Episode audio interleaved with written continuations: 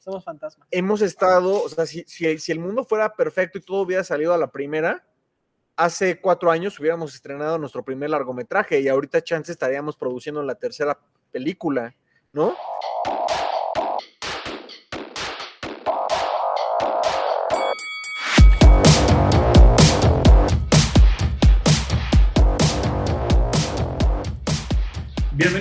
Al cotorreo creativo de Gogo Katrina. Yo soy el mestizo enmascarado. Y hoy tenemos la segunda parte de nuestra plática con Roy y Bono Ambriz, los fundadores detrás de Cinema Fantasma. En el episodio anterior platicamos un poquito de el recorrido de, los Ambriz en la creación del estudio y un poquito las ideas que ellos tenían detrás de y cómo llegaron a la conclusión de lo que hoy es Cinema Fantasma, uno de los estudios de animación más reconocidos en México. En esta ocasión vamos a seguir un poquito esa conversación, vamos a clavarnos en algunas anécdotas interesantes sobre eh, los Ambrís y su, y su proceso creativo, pero desde, desde casi el origen, desde hace mucho tiempo atrás. Y también, obviamente, vamos a platicar de los sustos ocultos de Frankelda, que si no han visto todavía, ya pueden ver en HBO Max. Eh, absolutamente es muy recomendable que le den una mirada al trabajo que hicieron todo el equipo de Cinema Fantasma liderado por los hermanos Ambris. Por ahora, los dejo con la conversación para que descubran un poquito más de Cinema Fantasma y los sustos ocultos de Frankelda. Hay un par de ideas que, me vienen a la cabeza, pero una es esta cuestión de la familia. Eh, yo una vez tuve el privilegio de, de estar en, en Cinema Fantasma y, era muy claro, por lo menos fue muy claro para mí el, contexto este, familiar y cálido en, un sentido muy positivo, ¿no? Este, para ustedes, entiendo, imagino que fue un impulso grande eh, tener a su familia detrás y, y de ahí poder, porque además me imagino también para muchos la conversación incómoda de mamá, papá, vamos a hacer stop motion, ¿no? Este, ¿cómo, ¿Cómo fue eso para, para ustedes? Pues mira, fíjate que sí ha sido toda una aventura, pero es algo de lo que estamos más felices y orgullosos. Nuestros papás nunca, al contrario, ¿no? O sea, nunca nos han puesto un límite, sino que siempre nos han apoyado y tratado de, de, darnos una infraestructura al grado de que regalaron a la empresa su casa, ¿no? O sea, ellos siguen aquí, pero pues aquí trabajamos, eh, como te contamos, ¿no? O sea, mi papá es project manager y ahora es parte muy activa del equipo. Antes, eh, de hecho, como que lo hemos absorbido más y, él tiene su propia también empresa y su negocio, pero por suerte por el estilo de que él da clases en línea y muchos webinars y consejos y demás, le permite tener bastante tiempo para estar aquí y nos ayuda a organizarnos y demás. Mi mamá también, que también es, los dos siempre son productores ejecutivos en todos nuestros proyectos, pero aparte también mi mamá es diseñadora gráfico, entonces también ella ayuda mucho aquí. Siento que encontró también su lugar, ¿sabes? Como que ya no había sus habilidades de dónde ponerla, entonces los utilizaba para hacernos los mejores disfraces de Halloween de niños, ¿no? Y siempre ganábamos todos los Halloweens y así. Pero ahora con esto, como que ahora sí pone sus habilidades, eh, pues como que ya más encausadas y pues bueno, Arturo y yo, que somos hermanos también, eh, pues dirigimos juntos y, escribimos juntos. Y pues también es una gran ventaja porque se comparte mucho la responsabilidad y obviamente hay diferencias y, hay problemas, pero al final de cuentas sabes que, todo va a salir bien, ¿no? Y cualquier pleito o, conflicto que haya, eh, se habla y se resuelve. Entonces eso nos ha ayudado mucho a tener una visión muy, este, pues como muy en conjunto, ¿no? Muy compartida de lo que queremos hacer. Se han hecho muchos sacrificios, pero eso es algo que dice siempre Jorge Gutiérrez que me gusta mucho, ¿no? O sea, si quieres llegar rápido, ve tú solo, pero si quieres llegar lejos, ve en equipo. Y mínimo nuestra familia así es, es en equipo y estamos para las buenas, para las malas.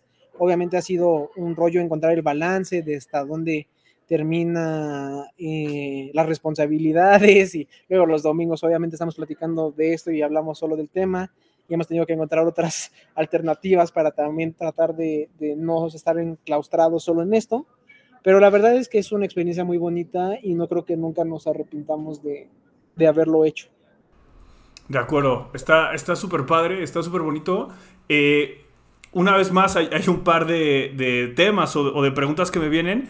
Eh, quizá la pregunta tiene, la primera que, me viene a la cabeza tiene que ver con esto que, que dices de, de, los roles y, y, esta cuestión de dirigir en conjunto. Eh, ¿cómo, ¿cómo, gestionan ustedes eh, dos visiones creativas con, con un mismo resultado, con un mismo proyecto? ¿O hay una clara división de labores y es, bueno, bueno, tú ves esto y Roy, tú ves esto y nos juntamos al final?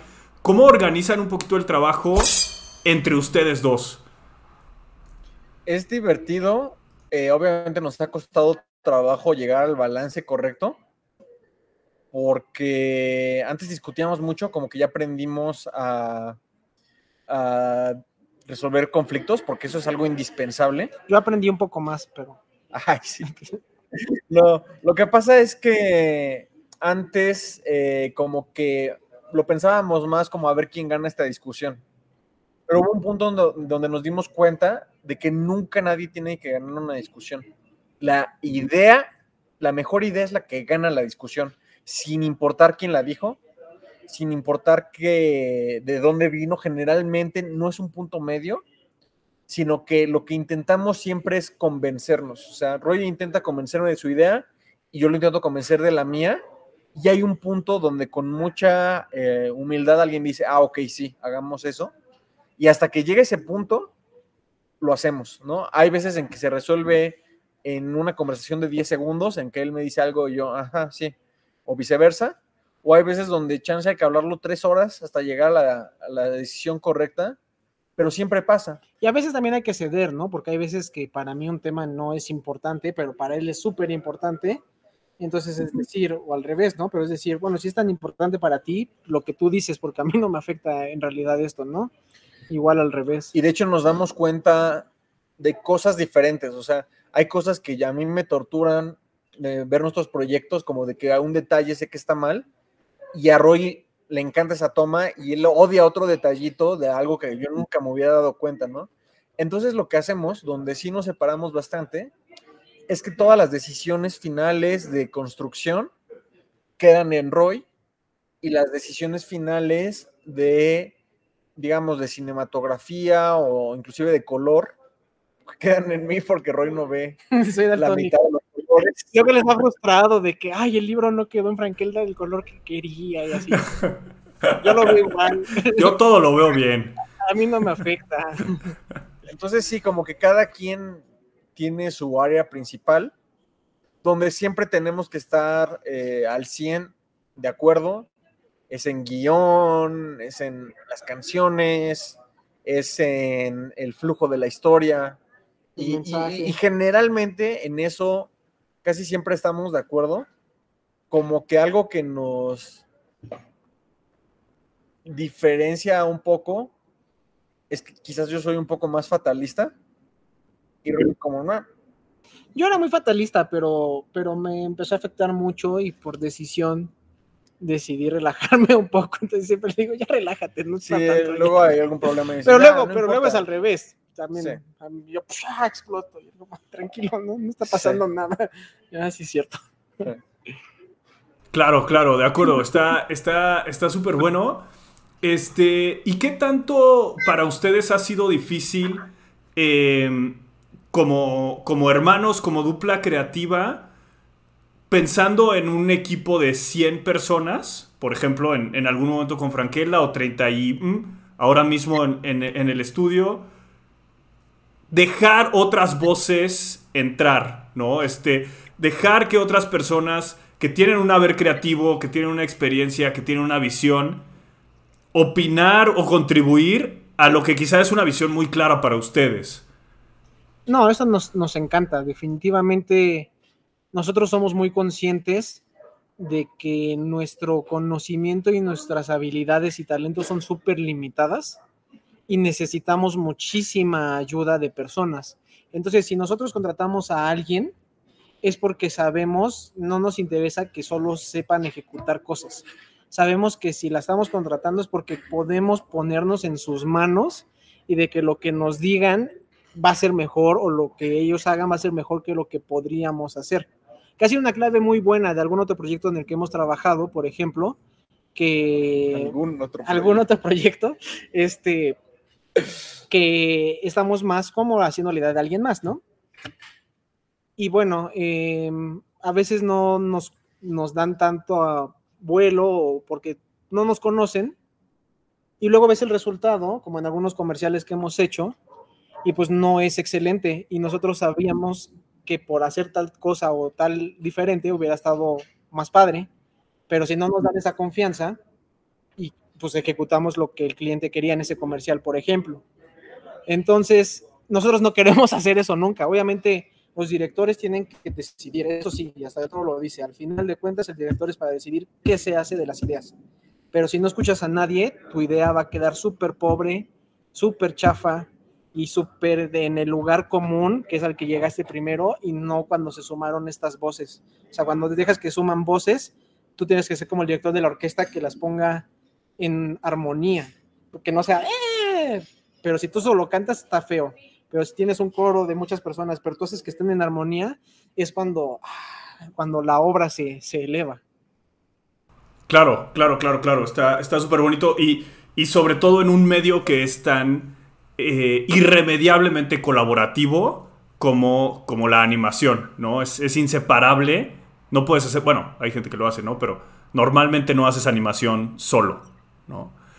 Em, y, pensando en esta cuestión de hacer animación solo y, de ustedes como, como hermanos, como, como fuerza creativa, em, es, es a mí me parece interesante cómo eh, hemos visto eh, duplas creativas así o, o familias creativas así, digo, como la- las Wachowski o los Russo o, estos amigos de Stranger Things que, que el nombre ya no recuerdo, pero co- como que se empieza a ver más esa, esa dinámica, ¿no? Eh, y yo tengo un poquito la teoría de pensar que, que de los millennials hacia abajo fuimos la primera generación que nos quedábamos encerrados en la casa viendo la tele o jugábamos adentro de la casa y entonces tus hermanos eran tu círculo y, y con ellos inventabas y creabas realidades. ¿Ustedes, ¿Ustedes compartirían esa idea o cuál es quizás su teoría de haber terminado como hermanos juntos trabajando en una generación donde hay varios? Esa teoría que acabas de decir está bastante padre. No la había pensado tal cual. Pero sí algo que hacíamos mucho desde chicos era, por ejemplo, obras de teatro. Era como lo clásico que hacíamos. Creábamos los vestuarios, este, el escenario. Me acuerdo perfecto de que teníamos un peluche de las tortugas ninjas y le poníamos orejas de Yoda para, y, y una toalla para crear este, Star Wars y los únicos que iban al show pues eran mis papás, ¿no? Ahí estaban los pobres viendo todas nuestras horas de teatro. Todavía me acuerdo cuando hicimos una obra, según yo, como de hora y media, de Space Jam, ah, sí. teníamos máscaras de todos los personajes, entonces de repente yo era Box Bunny, metía así la, la pelota a la canasta y me iba corriendo y me cambiaba rápido y era el coyote y sacaba mi letrero. Pero es que era eso, hacíamos todas las máscaras, hacíamos todos los vestuarios, todo el guion, todas las eh, practicábamos. Y me decía, tú tienes que entrar aquí. Y le decía, no, yo quiero que eso sea así, así. Una vez, una vez que estuvimos, yo creo que seis meses trabajando un montón en crear el instructivo de un juego de mesa Ah, sí. que se jugaba con nuestros propios juguetes En el suelo de, de en la el casa. suelo de la casa los porque mosaicos. había mosaicos. Pero creo que solo lo jugamos una vez y nos hartó, pero fueron meses y meses de hacer el reglamento. Sí es él, a él le encanta hacer instructivos y juegos y, y poner este eh, poner reglas O y, sea, y fue se más- frustra Fue no más se divertido crear y- el y- instructivo. y, ver los loopholes y, Sí. todo. Eso sí es Sí, y me estresaba. Y, o sea, como que sí se viene como de ahí esa, esa línea. Eh, también lo que pasa, como que hay, eh, bueno, tú obviamente lo sabes, pero siento que es muy común, o sea, en el mundo de la animación, que haya más de una persona dirigiendo. Según yo, es porque es tanto trabajo y tantas personas y tantos años de un proyecto Y áreas diferentes. y áreas diferentes. O sea, imagínate, eh, si en un rodaje live action a quien dirige este pues se enferma, no sé, le da una infección estomacal, pues chance esta persona, aunque tenga diarrea, va a estar en el set porque pues es una semana y es aguantar y chance el rodaje completo dura dos meses. Pero pues en stop motion, en animación, siempre tiene que haber alguien, ¿no? Sin importar que el otro esté enfermo, tiene que haber alguien ahí y por eso creo que es tan natural que haya más de una persona dirigiendo los proyectos animados o como en Pixar que han creado esta cosa extraña de que siempre hay un director y un co-director. Entonces, bueno, como que siento que es parte de, de esta industria. Sí, claro. Y, y, yo siempre hago la broma de que, de que tengo a mis gemelos, en caso de que se me descomponga uno, tengo el, tengo el reemplazo.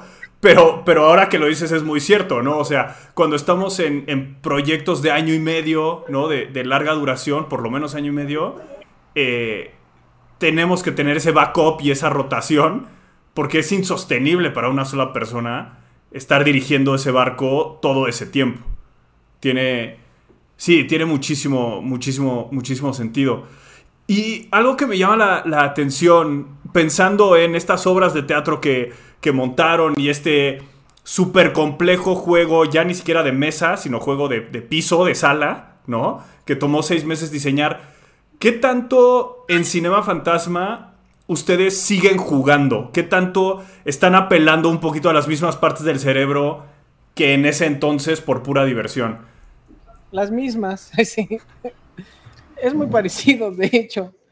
Em, sí, porque cuando hacíamos las obras de chicos, no creas que nos la pasábamos también. o sea, nos, estresábamos mucho. O si a la mera hora de presentarla se nos olvidaba una línea, podría ser un drama y ya no queríamos hacer el resto. O sea, aunque si era un juego, eran juegos muy estresantes. muy Entonces sigue siendo igual. No es que estemos todo el día, la marioneta. O sea, nos divertimos jugando con la marioneta, con el guion, con las voces de los actores y a la vez con un dolorcito de estómago. Yo de hombros. Como de algún pendiente. ¿no? Eh, yo siento que algo que nos pasa mucho, nos sirve un montón cambiar de rutina. Por ejemplo, vamos a decir más o menos del Friends. Hace unas semanas, y es la primera vez que se lo contamos a alguien fuera del estudio, ya tuvimos el rodaje de voces completito de todo nuestro largometraje. Gracias. Entonces tuvimos dos semanas de lleno, acabandito el rodaje de Franquela. Estuvimos dos semanas metidos en el estudio de audio grabando con todos los actores y actrices. Entonces estábamos divertidísimos porque estábamos oyendo nuestras líneas, líneas que llevamos cinco años escribiendo, pues ya dichas bien por alguien que sí tiene talento para actuar. Y se sintió como jugar, porque podíamos imaginarnos toda la película. Era como Dungeons and Dragons, o sea, tenías que con el diálogo escuchar como lo decía. No, ahora imagínate que estás en el en este tronco al lado de la cascada y vas caminando y te vas a caer, pero qué tan profundo es, te preguntaba el actor. Muchísimo, si te caes, ah, ok, entonces le da otra inflexión. Entonces era padrísimo, porque era, era cerrar los ojos e imaginarte lo que está pasando, ¿no? De hecho, justo Roy decía que es como Rashomon, esta película de Kurosawa, que cada vez que se cuenta es de un punto de vista diferente, pues como la del último duelo que ahorita está en el cine. Eh, cada, cada, o sea, escuchábamos como la película según este personaje. Grabamos a ese, actor o actriz dos días. Y luego escuchábamos otra vez la película desde el punto de vista de otro personaje. Y así, y pues nos dimos cuenta de que sí funcionaba el guion. ah, como que sí cuadran las cosas. Los, los actores pues sí les llegaban. jamás lo pensé, pero muchísimos actores lloraban en las escenas climáticas como cuatro o cinco actores lloraron, de diferentes edades, desde muy grandes hasta muy pequeñitos. Y dijimos, ok, esto es divertido, como que de repente se nos olvida que lo que hacemos es divertido, luego estamos enfrascados en el estrés, pero pues nuestro trabajo es crear historias para juguetes. La protagonista de nuestra película es una niña genio de ocho años que se llama Nanda García. Ella tan solo con ocho años es la protagonista de la película y nos dijo, oigan, como que su trabajo es muy divertido, ¿no? Y fue como, ah, sí es cierto. Sí es cierto, ¿por qué, ¿Por, qué tengo esta gastritis? Dime, dime por qué. Sí. Pero como que nos tenemos que estar recordando. O sea, la verdad es que los dos tenemos una tendencia a estresarnos, a mortificarnos, y pues hay que estar combatiendo contra, contra esa bestia que llevamos dentro, ¿no? Claro, claro. ahí es donde, eh, desde mi perspectiva, también es, se vuelve muy útil y muy sano ser varios, ¿no? O sea, porque, porque de pronto eh, te permite dar una cierta distancia, y otra vez, no sé para ustedes, pero para mí, que, además soy completamente incapaz de, dibujar, estoy estresado en mi rol y de pronto veo algo de arte, veo algo que hicieron uno de mis hermanos y digo, o sea, vuelvo a ser niño y digo, esto está increíble, qué divertido, ¿no? Y, y tener esa distancia te permite como, como volverte a relajar y volver a disfrutar lo que, lo que en principio es uno de los trabajos más divertidos del mundo, ¿no? Sí, por supuesto. O sea, ver cómo tu idea que alguna vez tuvimos de hacer al personaje al Fénix, ¿no? Y de pronto ver cómo este artista lo interpretó y luego ver este actor cómo, cómo lo actuó, cómo hizo la actuación de voz y luego ver cómo esta artista está haciendo el animatic y las poses que le está dando y así, como ya se salió de uno ese personaje y ya es como del equipo y empieza a cobrar vida y ves eso y dices, claro, es que está padrísimo lo que estoy haciendo. Y hasta de pronto sirve porque tal vez eh, luego te toca algún trabajo, un proyecto que no te encanta, pero que tienes que tomar, que siempre pasa, ¿no? Hay proyectos que tienes que tomar, aunque no te encanten, pues porque tienes que una empresa y tiene que funcionar. Pero entonces luego tomas otros y dices, wow, pero es que está padre, porque todo es, si no hago esto, no puedo estar haciendo esto.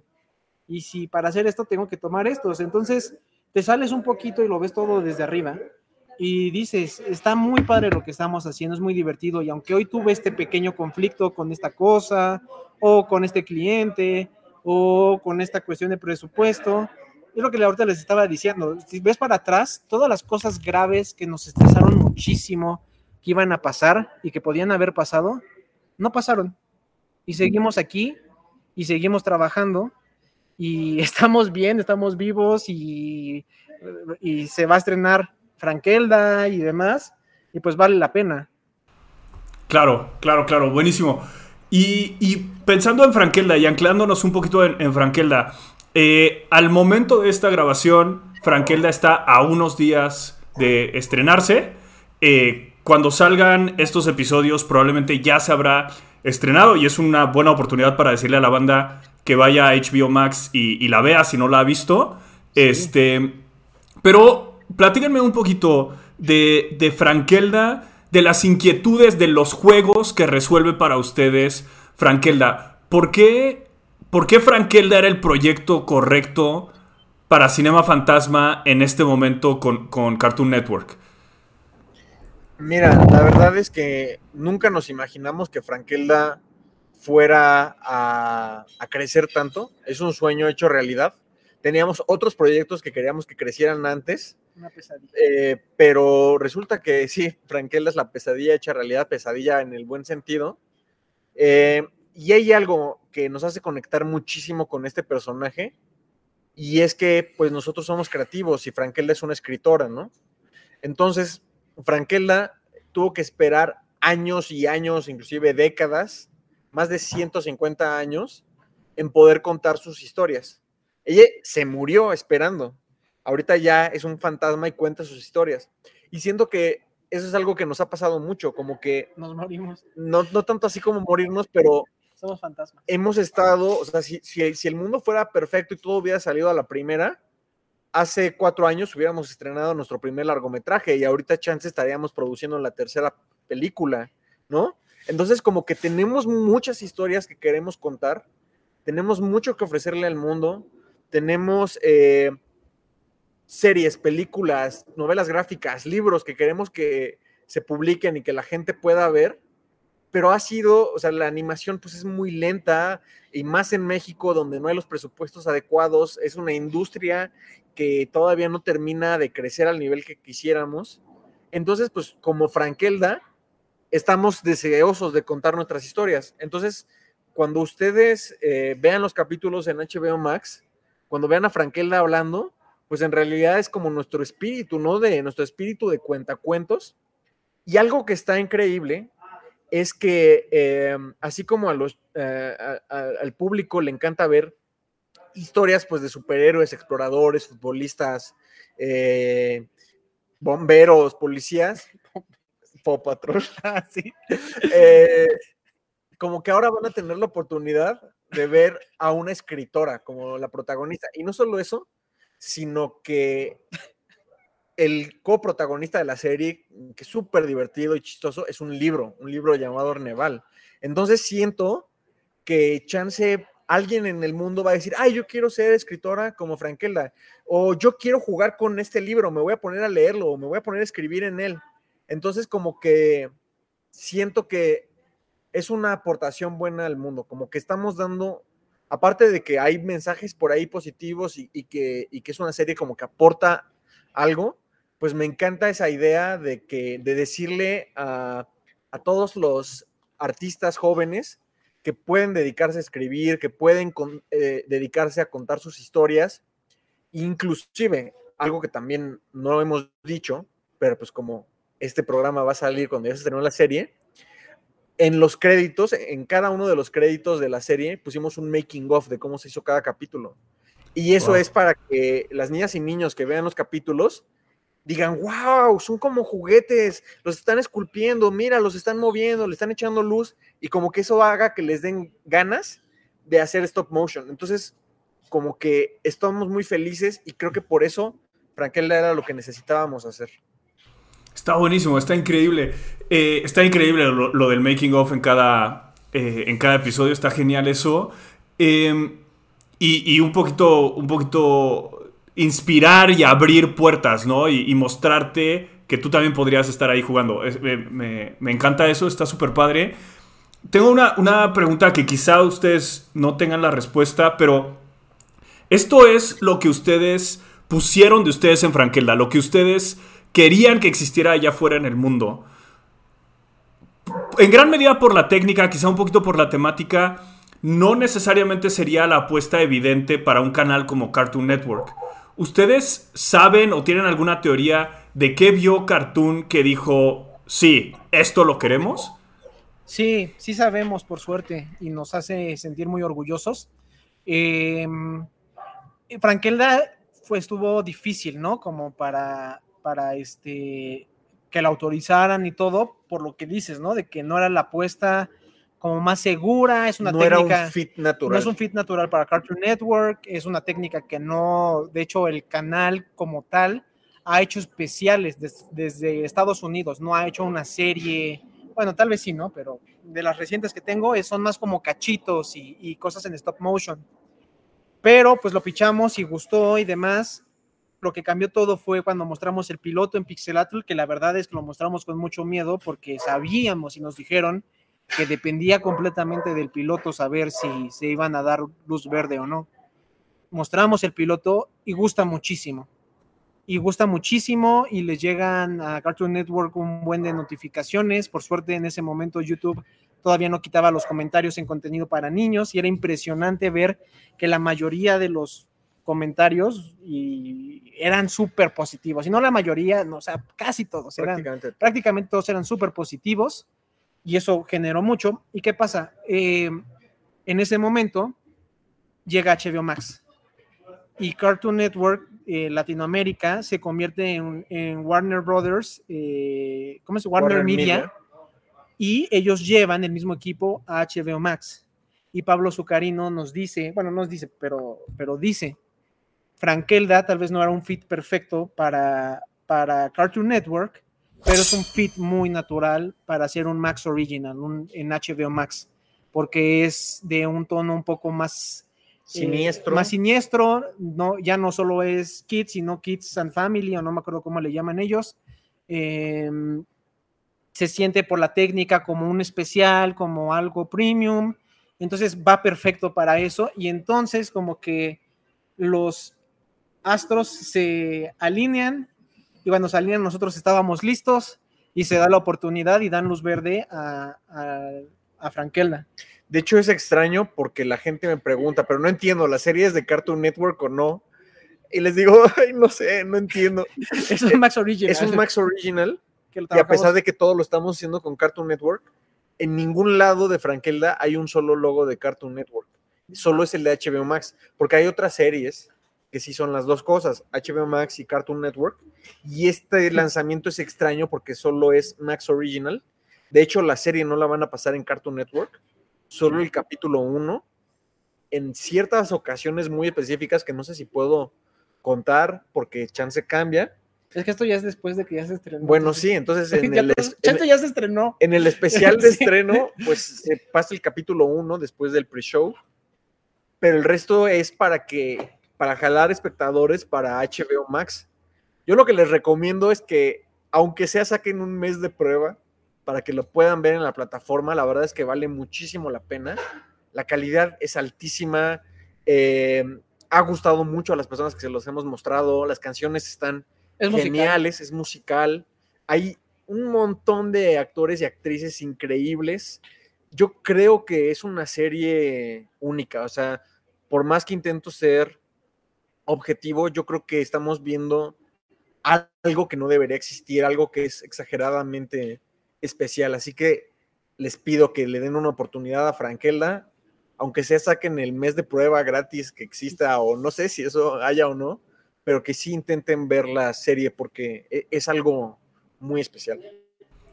Por supuesto, sí, y yo recuerdo muy bien la reacción cuando lo, cuando lo proyectaron en Pixelatl, eh, cuando proyectaron el piloto en Pixelatl, la, la reacción eh, abrumadoramente positiva de, de ver algo diferente y con una personalidad propia eh, y evidentemente lo suficientemente positiva ahí en el evento y más allá, que, que como bien nos decían, se dio luz verde a, a la temporada.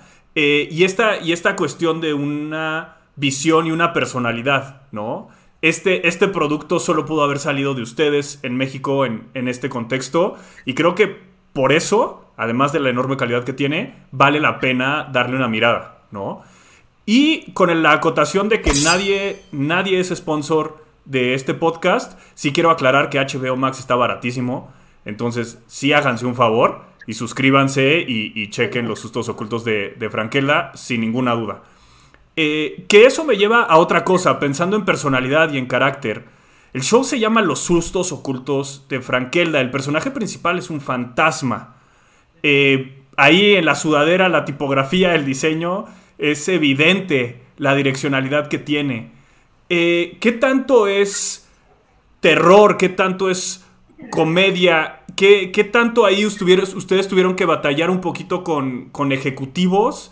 Eh, ¿O qué tanto todo está suavecito y, buena onda? Pues por suerte nos dieron completa confianza en, proponerles la idea y dijeron que sí desde un inicio. Obviamente trabajamos mucho con ellos para eh, pues afinar algunos, algunas cositas. También ellos tienen un equipo creativo que nos gusta mucho trabajar con ellos, ¿no? Con Yácora, revisar guiones y así nos, nos encantó porque aportaron ideas buenísimas.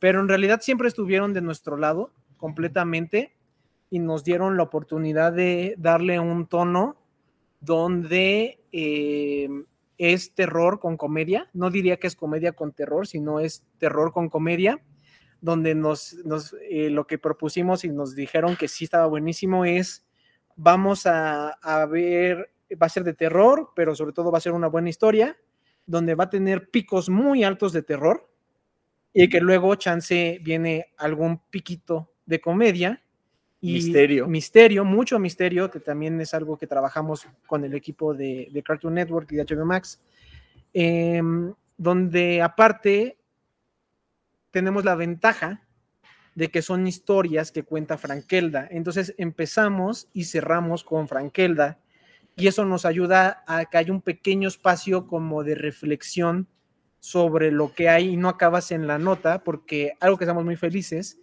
es que nos dieron la oportunidad de que todos los cuentos acaban mal.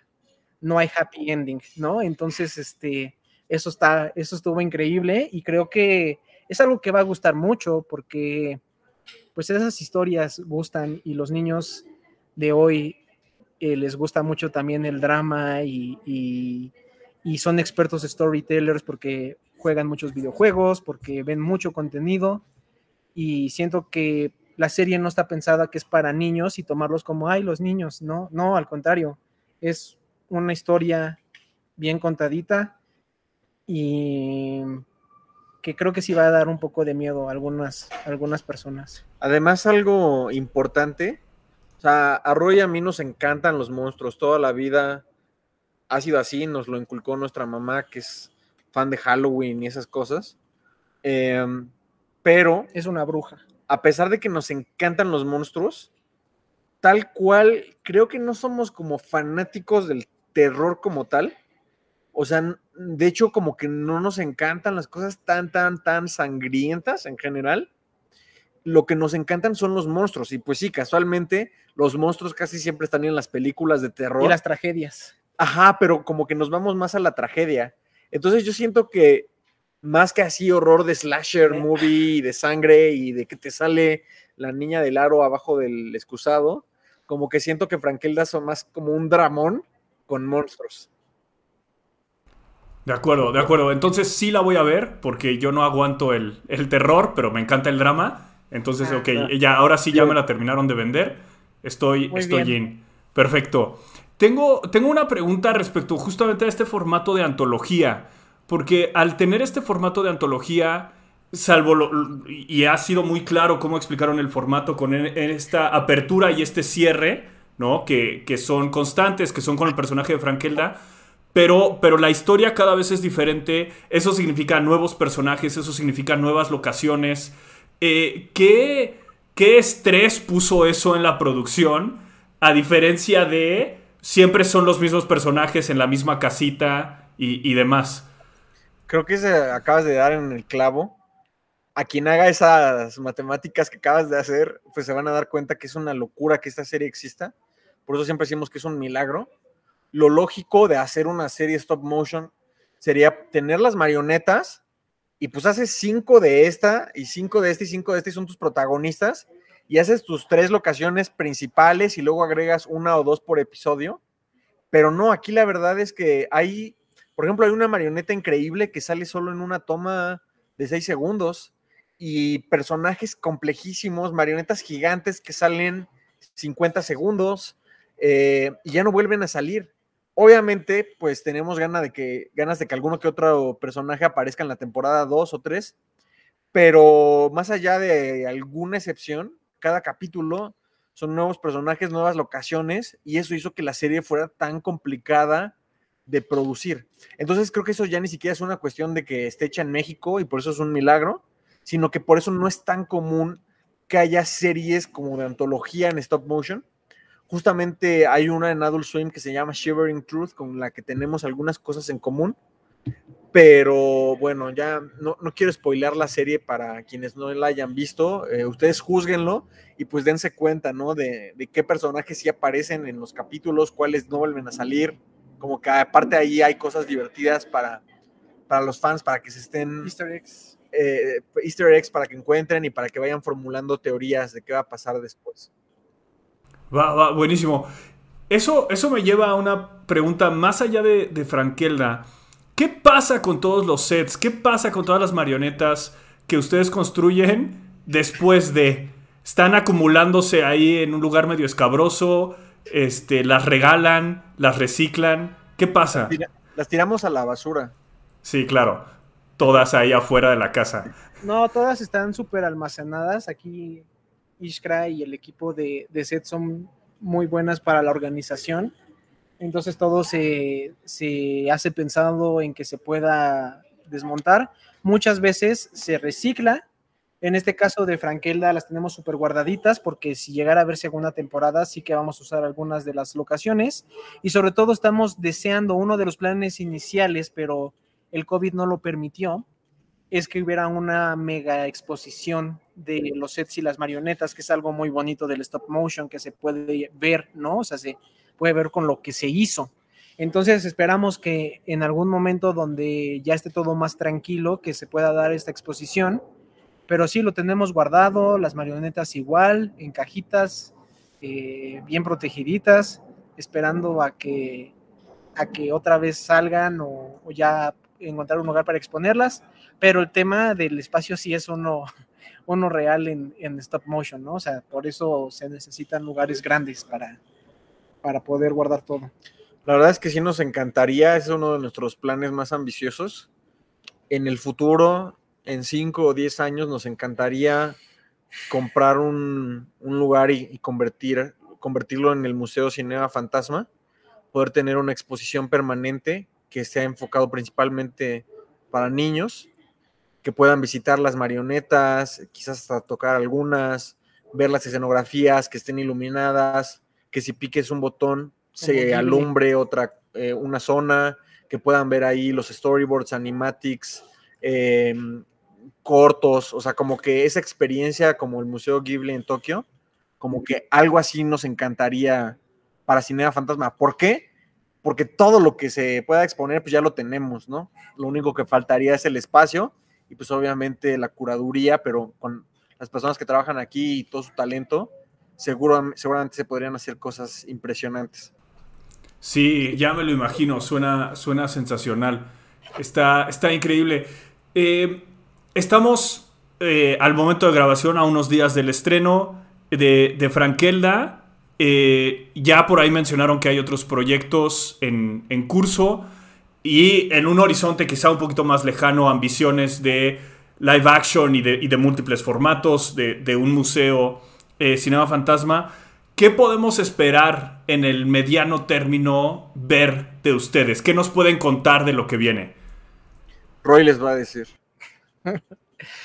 ¿Qué les puedo decir? Pues bueno, estamos trabajando. eh, ¿Qué puedo decir y qué no puedo decir?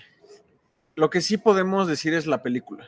Bueno, concretamente estamos trabajando en dos largometrajes que ya están muy cerrados. Uno que es la balada del Fénix, es la que está nada de empezar la producción como tal. Yo espero que el próximo año se pueda hacer. Parece ser que sí, pero tenemos que ver cómo se da la situación de muchos elementos.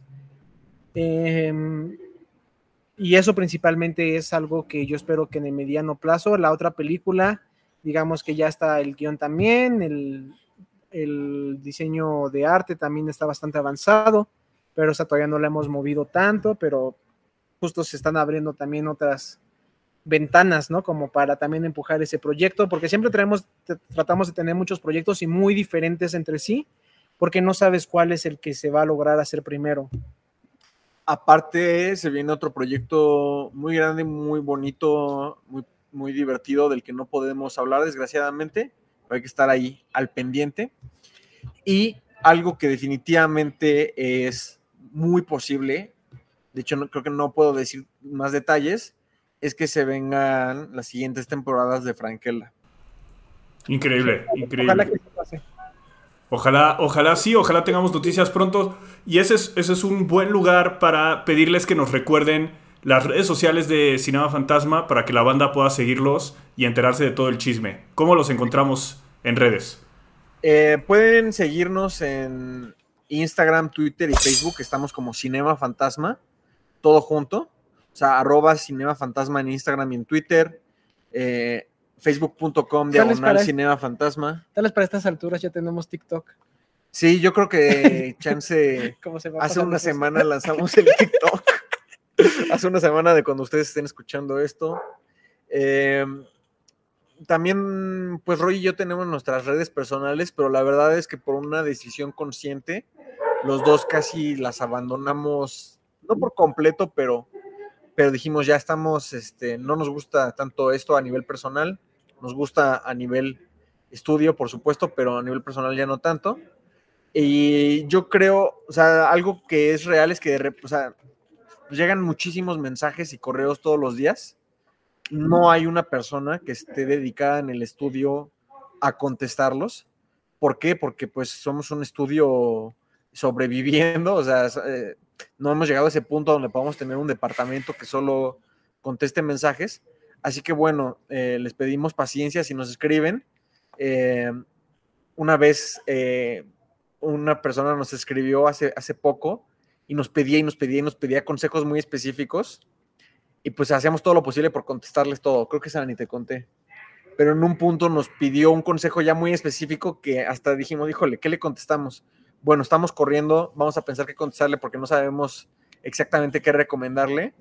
Y como pasaron dos días en que no le contestamos como su octava pregunta, otra, ya nos detestaba y, ah, muchas gracias, qué bien cuidan a sus fans, no sé qué, ella nos estaba diciendo hasta lo que nos íbamos a morir. Entonces, bueno, nomás les pedimos un poquito de paciencia, eh, hacemos lo mejor que podemos, pero ahí en las redes sociales siempre estamos avisando si tenemos talleres, si hay cursos, eh, si vamos a lanzar algo, así que estén al pendiente por ahí. Está buenísimo. Eh, increíble. Siempre me gusta cerrar estas conversaciones eh, con una pregunta un poquito, un poquito doble. Eh, cuéntenos un poquito, ¿qué artistas hay allá afuera en, su radar que ustedes estén viendo, que crean que estén haciendo cosas interesantes o qué contenidos eh, les emocionan en el formato que sea, sobre todo ustedes que, que abarcan tantos? ¿Qué hay ahí que nos puedan recomendar? Pues yo creo que uno de los que lo hemos platicado, ¿no? Uno de los principales artistas 2D, que ya lo deben de saber y si no les surge, es Tartakovsky, ¿no? O sea, si no han visto Primal y todo lo que ha hecho, pues estamos platicando, por eso me vino, ¿no? Hace unos días, de que es increíble y es alguien que está rompiendo barreras y empujando, ¿no? La animación de, en muchos formatos diferentes. ¿Qué más? Algo que nos apasiona mucho es ver cortos animados para eso hay que estar yendo a los festivales de animación, inclusive los que son virtuales, estar al pendiente de Cartoon Brew, de los cortos que saca. Eh, yo los voy coleccionando y se los pongo a mis alumnos, se los estudiamos. Creo que muchas de las mejores cosas que están pasando en animación, a ver si no me, me lleven los tomatazos. Según yo, mucho de lo mejor que está pasando en animación no está en los largometrajes. Obviamente hay excepciones muy padres, pero de repente sale cada largometraje que hago esta cara odio muchos de los que salen, pero veo cosas increíbles que están saliendo en cortometrajes, eh, propuestas súper raras, súper divertidas, y eso se está trasladando a las series.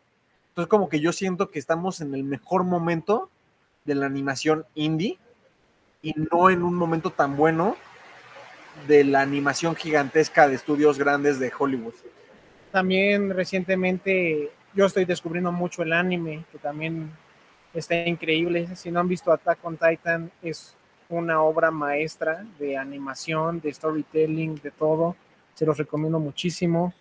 Eh, y pues series que estemos viendo, pues con las que yo estoy obsesionado es con Morning Show y Ted Lasso, las dos de Apple. Me fascinan. Si no, la han visto, si no las han visto, chequenlas. Luego no tienen tanta difusión porque pues no todo el mundo tiene Apple TV pero ya con esas dos series ya vale la suscripción, la verdad. Y una, una de las series que personalmente es de las amo y creo que es una obra de arte y también un milagro que exista y por desgracia la cancelaron, pero no dejen de ver Dark Crystal, Age of Resistance, por favor, está es una maravilla, tiene sus problemas como cualquier cosa, como cualquier otra serie, pero es una obra maestra y de arte que es un milagro de que la hayan hecho y qué triste que no le dieron una segunda temporada.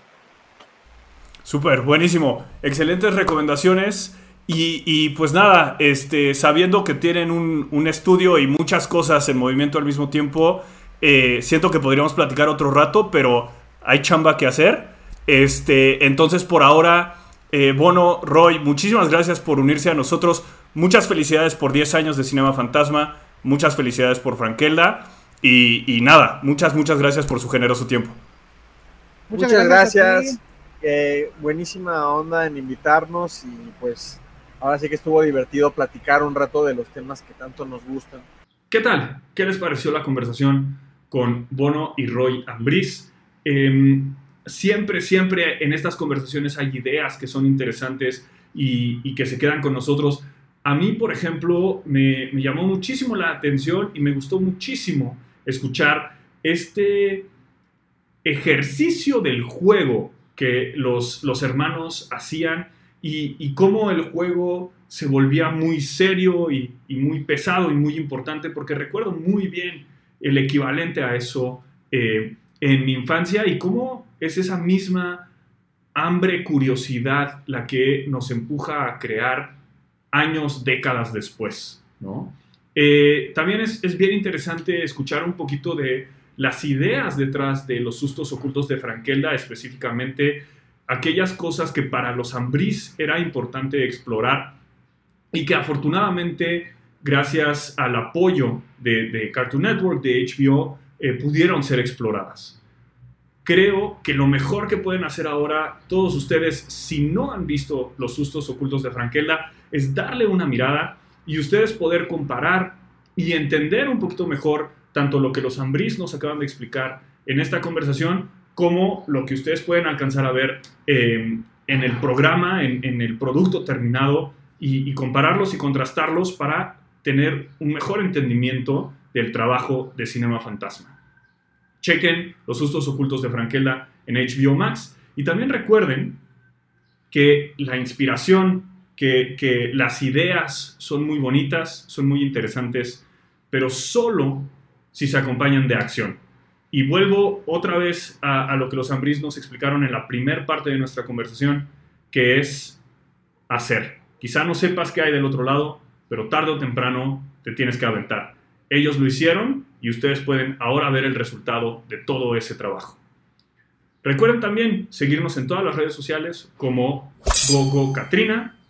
Suscríbanse donde sea que estén escuchando este episodio del Cotorreo Creativo para seguir recibiendo nuevas actualizaciones y déjenos un comentario. ¿Ya vieron los sustos ocultos? ¿Qué les pareció? ¿Qué piensan de todo el trabajo y todo el esfuerzo de Cinema Fantasma? Yo fui el mestizo enmascarado. Muchas gracias.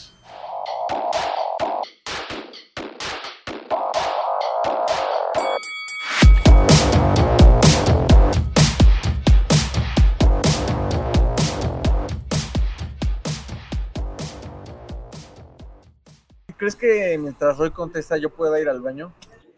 Sí, claro, por favor, adelante, adelante. Disculpe, maestro.